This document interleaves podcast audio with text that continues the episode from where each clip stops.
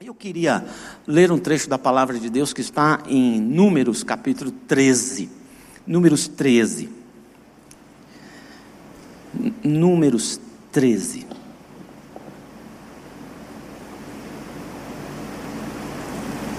Amém? Ixi. Tem na maioria das Bíblias, procura com um pouco mais de vontade. Números 13, amém? Tá bom.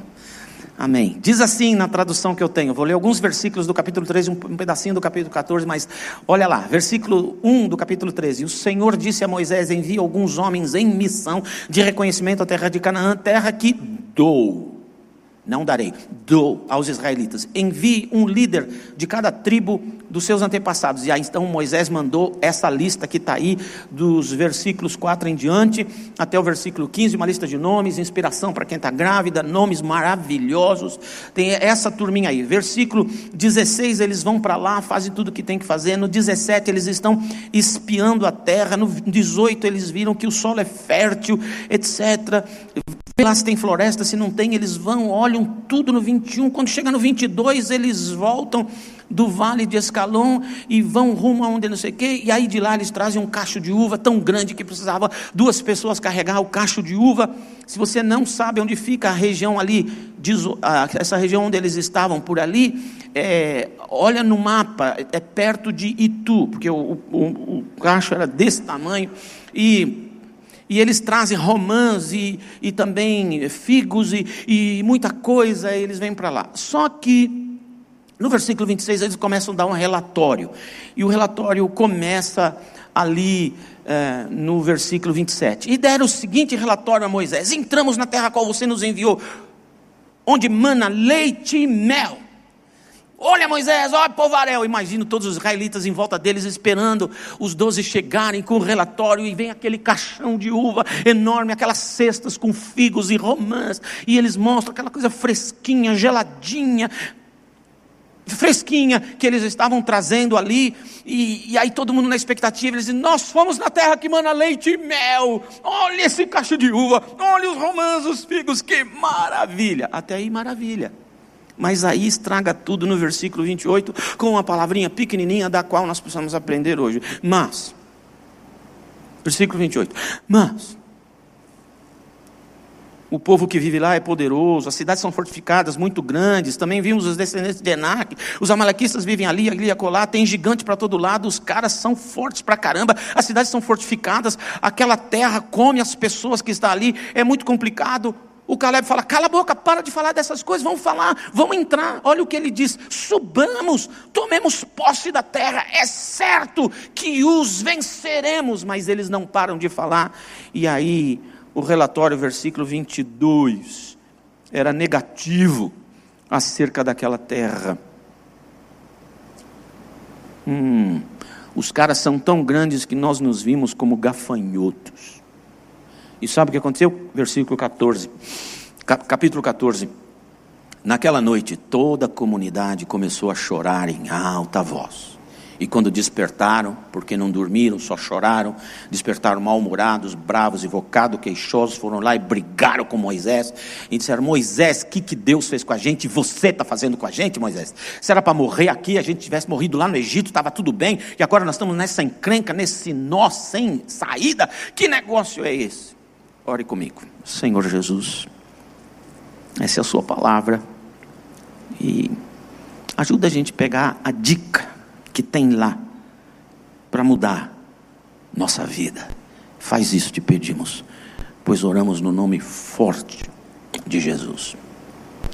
Meus irmãos, se você não lembrar de nada que eu falar hoje, não fique triste, eu mesmo não lembro o que eu preguei domingo passado, mas se você não lembrar, você lembre disso. O que vem na minha vida antes do mas e depois do mas, e vai fazer toda a diferença. Como foi a história? Deus liberta com mão poderosa, milagrosa, realizando intervenções, milagres inéditos, fenomenais, resgatando o povo dele da escravidão do Egito, fazendo-os passar a pé seco pelas águas que se separam. Um milagre maravilhoso os leva nessa direção e agora eles já chegaram dias depois, meses depois, em frente à terra prometida que mana leite e mel.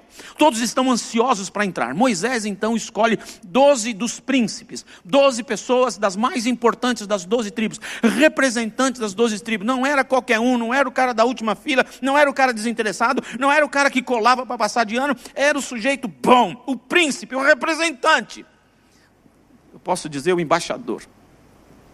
Vocês vão lá dar uma espiada na terra, vão lá dar uma olhadinha no que Deus deu para a gente, porque Deus está dizendo: a terra que dou. E traz um relatório para animar o povo e a gente entrar aí e tomar posse do que é nosso. Os meninos vão, passam um tempo lá. Quando eles voltam, a comunidade israelita está lá, esperando por eles, descendo as colinas entrando no deserto adentro e os meninos vêm vindo com aquele caixão de uva. Era uva empanada por causa do, da areia que tinha lá e tudo, e, mas eles trouxeram aquele caixão de uva. E os romãs e os figos botaram na frente de. Não tem uva empanada? Tem, não tem? E, na falta de farinha vai areia, né? E a comunidade com aquela expectativa, e eles dão um relatório mais ou menos assim. Gente, nós fomos lá, andamos por todo canto, vimos as plantações, a agricultura, a agropecuária, as árvores, os pomares. Olha só o cacho de uva. Com o cacho de uva dá para fazer vinho, quer dizer, suco de uva para assim, cinco safras. Uma família aqui fica oito meses comendo uma uva, imagina o cacho inteiro, e é doce, é uma maravilha. Dois homens para carregar um cacho. Olha os romãs, gente. Olha os figos, que maravilha. Abre, olha que doce, que textura, que maravilha. A terra de fato mana leite e mel. Eu posso imaginar os israelitas tudo assim pronto para correr lá para dentro. Mas aí vem um tal do mas. Vem um tal do mas. Estava indo bem, mas escolheu aquele cara. Essa é outra história. É. Mas. Mas. Como é que foi o relatório? Gente, olha. Mana leite e mel. Olha o cacho de uva. Sente o drama. O aroma. Olha aí, pega uma aí, divide em 18 pessoas, uma uva. Olha que maravilha. O que vocês acharam? Maravilhoso. Mas não é para nós, não. Não é para a gente, não. Pode esquecer. Não é para nós. Lá tem cidades fortificadas que é impossível de conquistá-las. E tem mais, tem uns caras que jogam na NBA. São desse tamanho. O braço deles é enorme. A mão esmaga a minha cabeça como se fosse uma bolinha de ping-pong. Os caras são muito grandes. E, aqui, e, aqui, e, lá, os moradores são consumidos naquele lugar. Nós vamos ser arrebentados, destruídos. Nós, nós parecemos gafanhotos diante deles. Então esquece esse negócio.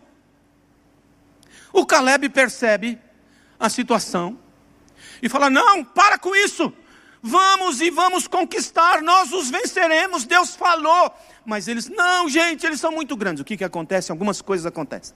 Primeiro, o povo vai para casa e chora a noite toda. Em hebraico é choro mesmo, é gritaria, gemido, ah, é aquela coisa. Desespero, arrancação de cabelo. E quando eles acordam, quer dizer, quando eles levantam, quando eles saem na manhã seguinte, vão brigar com Moisés. E vão se rebelar contra Moisés e contra Deus, dizendo: para isso, nós fomos trazidos para cá, para morrer aqui, era melhor ter morrido no Egito, cara. Por quê? Porque o que eles colocaram depois do mas causou tudo aquilo. O que é que tem saído da sua boca depois do mas? Coisa ruim ou esperança? Confiança na promessa, saber quem você é e quem Deus é para você. Durante essa pandemia, o que é que sai depois do mas? Rapaz, você viu? É, mas está difícil. Mas está complicado. Mas está terrível. Mas está desastroso.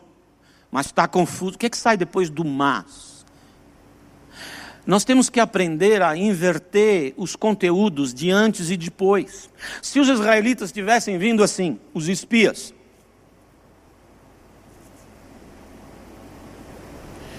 ó oh, gente, tem cidades fortificadas lá. Tem gigante e muito. E os caras são bom de briga. Tudo da zona leste de São Paulo. Você chegou lá, o primeiro gigante disse: É nós, mano, o que vocês querem aqui? A coisa complicou. As cidades são demasiadamente protegidas. Eu imagino o povo israelita assim. Mas aí eles vão dizer: Mas olha o cacho de uva, olha os romãs, olha os figos e tem mais. Deus disse: dou para vocês. Vamos lá, vamos arrebentar aqueles caras, porque Deus está conosco. Teve até agora, olha o que ele já fez na travessia no mar, as pragas no Egito, e como nós atravessamos, e como ele tem nos alimentado aqui, como ele nos tem protegido, aquela nuvem de fogo em cima para deixar quentinho de noite, e aquela sombrinha de dia para ficar friozinho durante o dia. Deus está fazendo milagre. Vamos entrar mas eles não fizeram assim.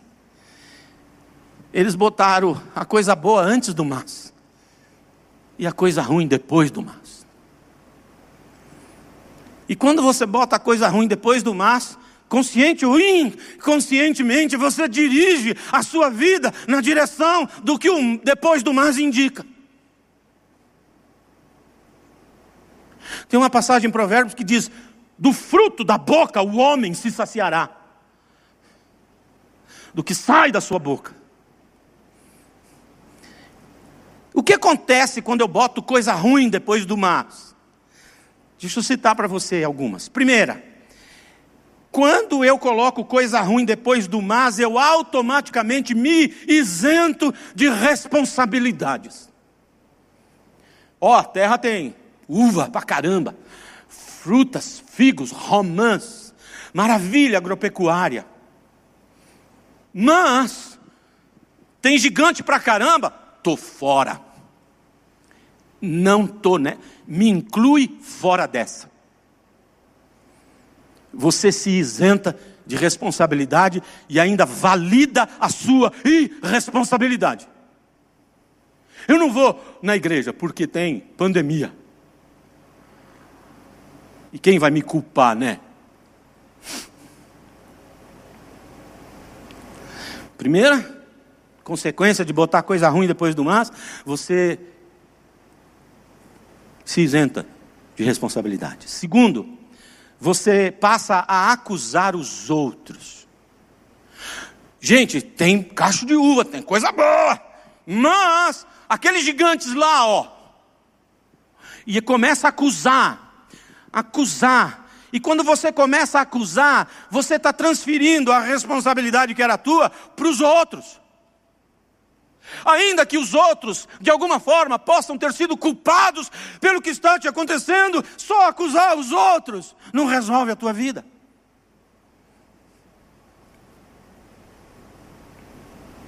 Terceira coisa que acontece quando você coloca coisa ruim depois do mas, você se auto-vitimiza. Eles não deixam. Não dá para ir lá. Olha o que eles estão fazendo comigo. Eu queria ir, mas eles não deixam. Que isso? Cara de capicuíca, vai para com esse negócio. Que coisa feia. A coisa pior que existe na vida é conviver com alguém auto-vitimizado. Ai, fizeram isso comigo, né? Ai, você viu o que fizeram comigo? Você viu o que a vida fez comigo? Você viu o que a pandemia fez comigo? Você viu o que o Bolsonaro fez comigo? Você viu o que, que não sei quem fez comigo? Você viu o que, que o lá fez comigo? Você viu o que. Ai, ai, ai, ai. Para com isso. Quando você passa a acusar os outros e se auto-vitimizar, você está consciente ou inconscientemente transferindo a estes outros as decisões de sua vida e as emoções que você sente. Pessoa extremamente auto-vitimizada, o que ela quer é que as pessoas tenham dó dela, façam um carinho nela, façam alguma coisa por ela. Ela não consegue se amar, ela não consegue se aprovar. E ela precisa então que os outros a amem, os outros a aprovem, os outros façam, falem, tadinho. E isso é como que valida tudo isso. Lembra que eu disse no início? O que vem depois do mas conduzirá a tua vida? Você se isenta de responsabilidade, acusa os outros como culpados de você não poder fazer nada, você se auto-vitimiza. Mas uma das piores coisas é que você perde a realização daquilo que Deus prometeu na tua vida. Deus fez promessas e você vira de costas para elas e as perde. Se você ler a história de todos esses israelitas que estavam, que entraram no deserto, um par de milhões, alguns dizem, outros dizem 500 mil, um milhão e meio, sei lá quanto, gente para caramba. De todos eles que entraram, só dois que entraram no deserto só dois entraram na terra prometida, o resto todo, todos perderam a realização da promessa de Deus na vida deles por causa do que eles colocaram depois do mas. O que Deus tem te prometido? Outra, dependendo do que a gente coloca depois do mas, a gente causa choro, medo, pânico, desespero, crise de ansiedade nas outras pessoas. A Bíblia diz que a comunidade de Israel chorou a noite toda, porque ficaram desesperançados, porque perderam a tal da esperança, perderam a fé em Deus, por causa do que eles colocaram depois do mas. Pensa, como vai tua família? Como vão as pessoas que vivem no seu entorno? O que você tem colocado depois do mar está causando o que neles? O que você coloca depois do mas quando fala com o teu filho? Mas você não presta, mas você não estuda, mas você é desobediente, você é chato. O que você está colocando depois do mas? Ele vai crer naquilo, e vai ser aquilo que saiu depois do teu mas. O que você está colocando para tua mulher? para o teu marido. O que você está colocando para o seu país depois do mas? O homem se saciará do fruto que sai de sua boca, diz Provérbios. Última. Quem coloca coisa ruim depois do mas provoca motim, rebeldia, desapego, divisão, quebradeira. Foi o que aconteceu naquela história. Que tem saído de tua boca depois do mas? Coisa ruim ou coisa que é boa? O que esses israelitas poderiam ter feito? O que poderia ter saído depois do mas? Eles voltam, cabisbaixos,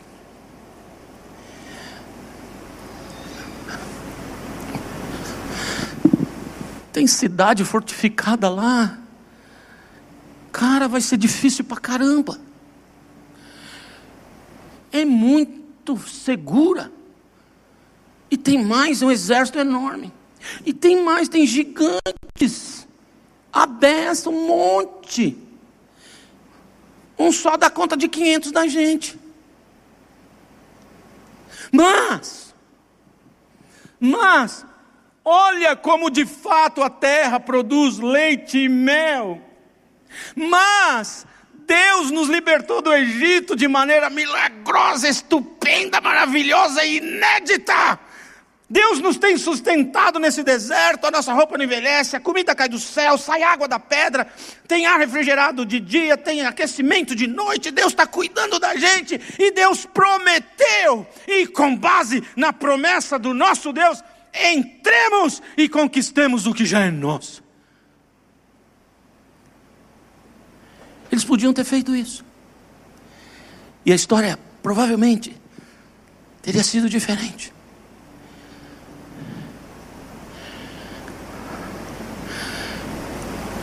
O que você pode fazer depois do mas? coloque algumas coisas que também são para você, como foram para os israelitas. O Senhor tem te libertado de maneira maravilhosa. Quando Cristo morreu na cruz, derramou o sangue dele na cruz do Calvário, ele te libertou da morte eterna, perdoou os seus pecados, escreveu o seu nome no livro da vida, garantiu você selando o teu coração com o Espírito Santo da promessa, que é a garantia da sua salvação. Você foi liberto. Lembre-se. Segundo, lembre-se quem é teu pai. Teu pai é Deus. O pai carnal às vezes não dá boas coisas aos filhos, mas o nosso Pai, como não nos dará o poder do Espírito Santo? O Senhor não nos dá espírito de medo nem de covardia, mas de ousadia, de intrepidez. O Senhor é o meu pastor, de nada sentirei falta. Ainda que eu ande pelo vale da sombra da morte, ainda que eu ande, possibilidade, não temerei mal algum, porque tu estás comigo. Nem altura, nem profundidade, nem coisas presentes, nem futuras, nem perigo, nem espada, nem espíritos, nem demônios, nada pode nos separar do amor de Deus por causa do que Cristo fez na cruz, e então eu e você somos mais do que vencedores. Se Deus é por nós, quem se meterá a besta de ser contra nós?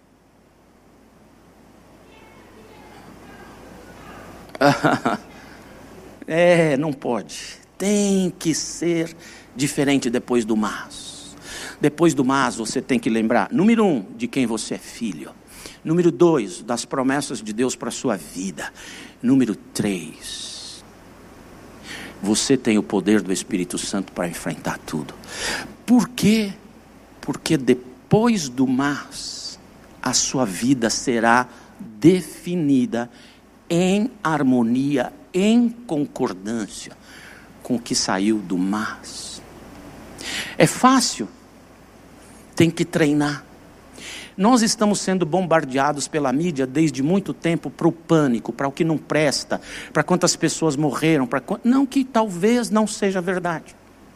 Mas você já notou como nós somos bombardeados só porque não presta, só porque está ruim, só porque é amedrontador, só porque é pavoroso e nós começamos a ficar com medo das pessoas? Você já viu uma pessoa na rua sem máscara? Você fica com medo dela, ela está sem máscara. E se ela está com máscara, você também fica com medo, porque ela tá, tem máscara, ela deve ter nhaca nela. Nós estamos ficando assim. Nós temos que ter fé no Deus que nós temos, que nos diz quem somos e quem Ele é para a nossa vida. Cuidado com o que sai depois do mas, porque o que sai de tua boca depois do mas conduzirá a tua vida. E eu queria te dar três alertas importantes. Primeiro, cuidado com o que sai do mas a teu próprio respeito. Eu tenho fé em Deus, mas a coisa está feia. Então, você tem mais fé na coisa feia do que em Deus. Sabe, eu eu queria trabalhar, mas eu estou doente. Eu queria fazer, mas eu não posso. O que, que você está colocando depois do mas a, respe... a seu próprio respeito? Segundo, o que, que você coloca depois do mas a respeito dos teus filhos e da tua família?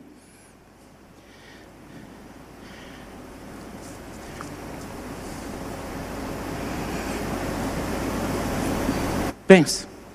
O que, que você está colocando depois do mas em relação ao seu país? Pensa. E o mais importante, ou talvez tão importante, o que você tem colocado depois do mas a respeito do seu Deus? Porque os israelitas disseram: para isso você nos trouxe, Deus. O que você tem dito para Deus a respeito das circunstâncias, eventualmente catástrofes, desastres, que aconteceram com você ou com pessoas muito próximas? O que você tem dito para Deus depois do mas? Preste bem atenção nisso. Se você quiser esquecer tudo o que eu falei, não esqueça disso. Tudo que sai depois do seu mas será o caminho que sua vida vai automaticamente tomar. Pense sobre isso. Pense sobre isso. E feche seus olhos e ore comigo.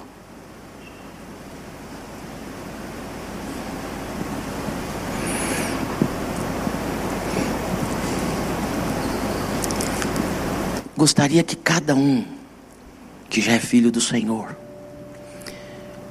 falasse: Senhor, é verdade, depois do meu mas só sai coisa ruim, demonstrando que na prática eu tenho dificuldade de crer no Senhor. Senhor, eu quero confessar que quando eu converso com os meus filhos, depois do mas sai muita crítica, agressão. Eu tenho diminuído os meus filhos.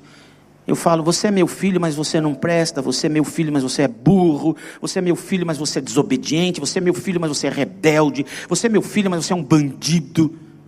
Deus me perdoa. Lava minha boca. Ajuda a dizer: Você é meu filho, eu te amo. Você é meu filho, é presente de Deus. Você é meu filho e você é a coisa mais importante que Deus me deu na vida. Você é meu filho. Você é meu filho, mas eu te amo, eu te amo, eu te amo. O que você está dizendo para tua mulher? O que você diz para o teu cônjuge? Você veio, mas não me deu atenção. Você fez, mas fez mal feito. Você, mas, o que, que vem depois do mais em relação ao teu, teu cônjuge? O que, que vem em relação a você depois do mais? O que vem em relação ao país depois do mais? Quer dizer negar a realidade? Não. Na primeira parte, antes do mas, você pode dizer a realidade. Mas depois do mas, você tem que lembrar quem é Deus, de quem você é filho e quais as promessas dele para você. Tá ruim, mas Deus é meu Deus. Tá difícil, mas isso agora é um desafio de vida para mim. Tem gigante, mas isso é upgrade da minha vida. Você lembra do Davi? Todo mundo teve medo do gigante. Ele viu um upgrade. Ele falou: Vou matar esse cara e vou ganhar uma grana e casar com a filha do rei. O que você tem dizendo? Pensa sobre isso. E por último, por último, por último, queria dizer para você. Eu até venho na igreja, mas eu ainda não recebi Jesus. Faz uma coisa. Abre o teu coração agora e fala: Jesus, eu creio que você morreu na cruz por mim. Eu abro a porta do meu coração e te convido, entra. Porque se você o fizer, Ele perdoará os seus pecados, te dará uma nova vida nesta vida e te dará a vida eterna. E então você pode dizer: Eu fui muito à igreja, mas agora eu vou na igreja com Jesus, porque Ele habita no meu coração. O que você vai dizer daqui para frente, depois do mas? Vigie tuas palavras. Peça ao teu cônjuge, tua família, teus irmãos, que te ajudem em amor a você perceber que está saindo coisa ruim depois do, do mas. E começa a colocar em cima: eu sou filho de Deus, eu tenho promessa do Pai, eu tenho a proteção e o poder dele. Apesar de tudo, eu vencerei. Está ruim, mas com meu Deus eu serei vitorioso. Amém? Amém? Amém.